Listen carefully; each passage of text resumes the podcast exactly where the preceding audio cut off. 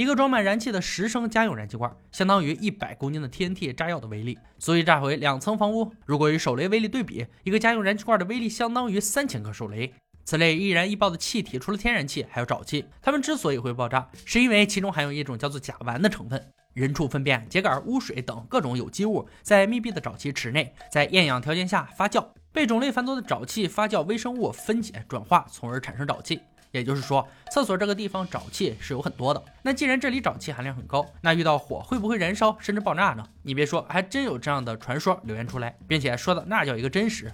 作为留言终结者的杰米与亚当，自然是对这种留言嗤之以鼻的。今天他们将对马桶进行新一轮的实验。大家好，我是安哥。传说某位女士的先生进了厕所，抽完一支烟后，烟头丢进马桶，结果引发爆炸，不但马桶被炸碎，连私密部位也被烧得不轻。类似的留言早在三十年代就开始流传，当时还出现在了简报中，基本上都是说马桶中有易燃物。被人用一个烟头点燃，发生爆炸。还原这件事的第一步就是到垃圾回收厂找马桶。杰米的眼光是非常挑剔的，马桶越深，爆炸力越强，结果才会越好。挑挑拣拣了数个小时，总算花费了四十美元买到了心仪的马桶。回到工作室，亚当兴奋地打开一个箱子，里面是留言终结者的新成员假人老兄，体重一百八十磅的撞击测试假人，将承担留言终结者以后所有的危险实验。下一步，杰米要做的是一个能遥控的手来丢烟头，这对他来说非常简单。接着，哥俩还要建造自己的爆炸室，整体用防弹材质的聚碳酸树脂做成，和飞机窗户材料一样。爆炸室的高速摄像机镜头盯着马桶不放，摄像机每秒可拍摄一千格，比一般小型摄像机快四十倍。拍摄格数越多，影像越慢，和普通摄像机差别是非常大的。虽然对爆炸室的坚固程度有信心，但留言终结者还是请来了救援，以防万一。当地的救援队长也会到场监督过程。为了服众，哥俩并不拘束于某种易燃品，而是放松条件，用多种物品进行测试。易燃物一号发胶，杰米在亚当的示意下，将整整一罐发胶尽数喷入马桶，保证室内有感应器，专门测试易燃气体含量。警报很快响起，看来可以开始了。倒计时三秒，遥控手指将烟头扔进马桶，结果一点反应也没有，失败。易燃物二号杀虫剂，依旧是将一罐全部喷进去，扔进烟头也毫无反应，失败。看来烟头的火星无法产生足够热量，以达到碳氢化合物的燃点。终结者们完全复制留言中的环境，得到的答案是很明显，无法成功。但准备工作做了这么久，不炸一下大家也难受，所以哥俩决定脱离条件限制，直接用明火看能否引爆。这次杰米喷了两罐杀虫剂，随后扔进一根点燃的火柴，结果还是什么反应都没有。紧跟着喷上甲烷，这可是纯纯的危险品了。然而香烟依旧失败，点燃的火柴倒是引发了火焰。可并没有出现传说中的爆炸。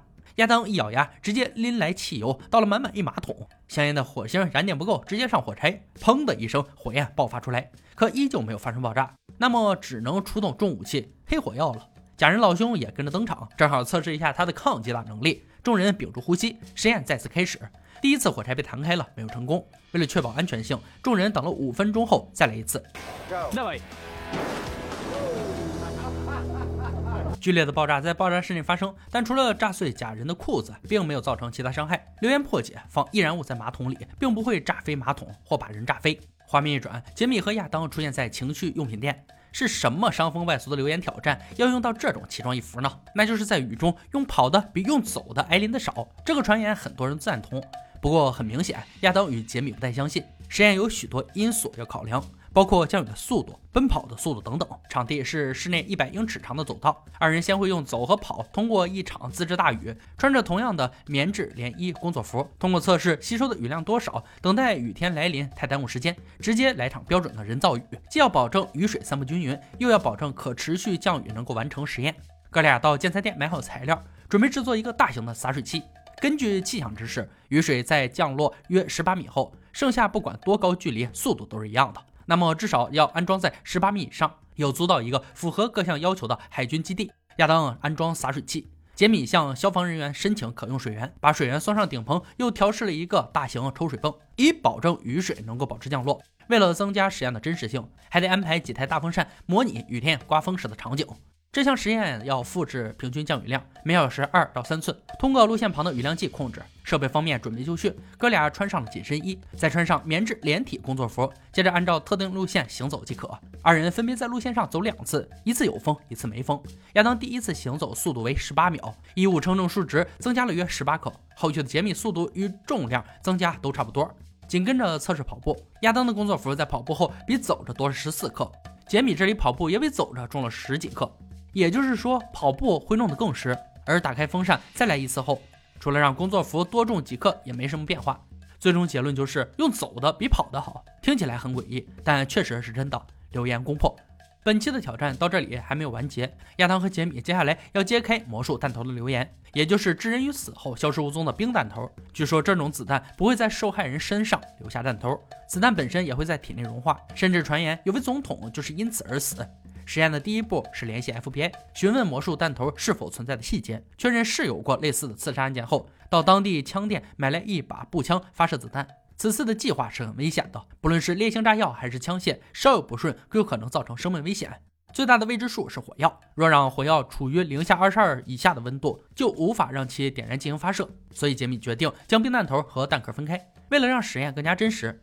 亚当消耗了不少功夫，制作了假人模具，以酷似的人肉组织代替胶为材料。经过细心塑形后，找到冷库冷却四十八小时。趁这个空档，杰米进行子弹的制作。他打算制作个子弹模具，钉在一块能够分开的铝块上，这样冰弹可以轻松取出。模具的制作倒很是顺利，就是到了冰弹这里有些难度。冰弹太脆了，一碰就断，连脱离模具都很困难，又怎能从步枪枪管中射出呢？否定了这个冰的原材料，哥俩并没有终止实验的想法。